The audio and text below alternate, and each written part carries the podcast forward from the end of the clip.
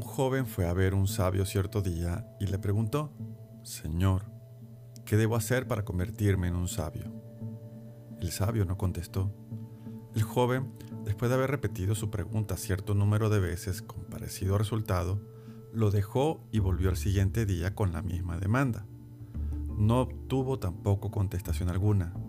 Y entonces volvió por tercera vez y repitió su pregunta. Señor, ¿qué debo hacer para convertirme en un sabio?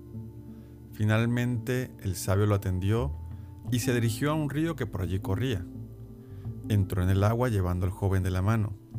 Cuando alcanzaron cierta profundidad, el sabio se apoyó en los hombros del joven y lo sumergió en el agua.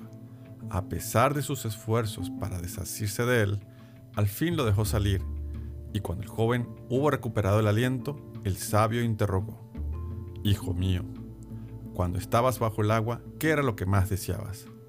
Sin vacilar contestó el joven, aire, quería aire, quería aire. ¿No hubieras preferido mejor riquezas, placeres, poderes o amor? ¿No pensaste en ninguna de esas cosas? No, Señor, deseaba aire y solo pensaba en el aire que me faltaba, fue la inmediata respuesta. Entonces, dijo el sabio, para convertirte en un sabio debes desear la sabiduría con la misma intensidad con que deseabas el aire. Debes luchar por ella y excluir todo otro fin de tu vida. Debe ser tu sola y única aspiración, día y noche. Si buscas la sabiduría con ese fervor, seguramente te convertirás en un sabio.